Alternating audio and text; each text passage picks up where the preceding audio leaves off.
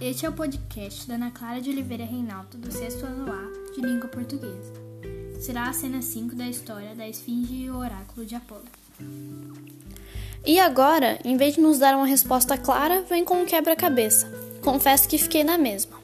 Temos de pensar. Eureka! Eureka! Achei, achei! Tia Anastácia está sã e salva nos domínios do Minotauro. É isso. Por quê? Tudo está claro como água, Pedrinho. O trigo quer dizer de Anastácia, porque ela, como cozinheira, lida muito com trigo, farinha de trigo, massa de trigo, pastéis, bolinhos, etc. E com as coisas gostosas que ela faz com a farinha de trigo, venceu, isto é, amansou a ferocidade do monstro de Guampas, que não pode ser outro senão o Minotauro.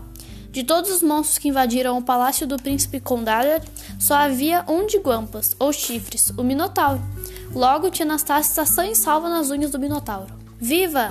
Isso tudo tem lógica. E onde mora o Minotauro? O Heleno que nos acompanhou deve saber. Vamos procurá-lo.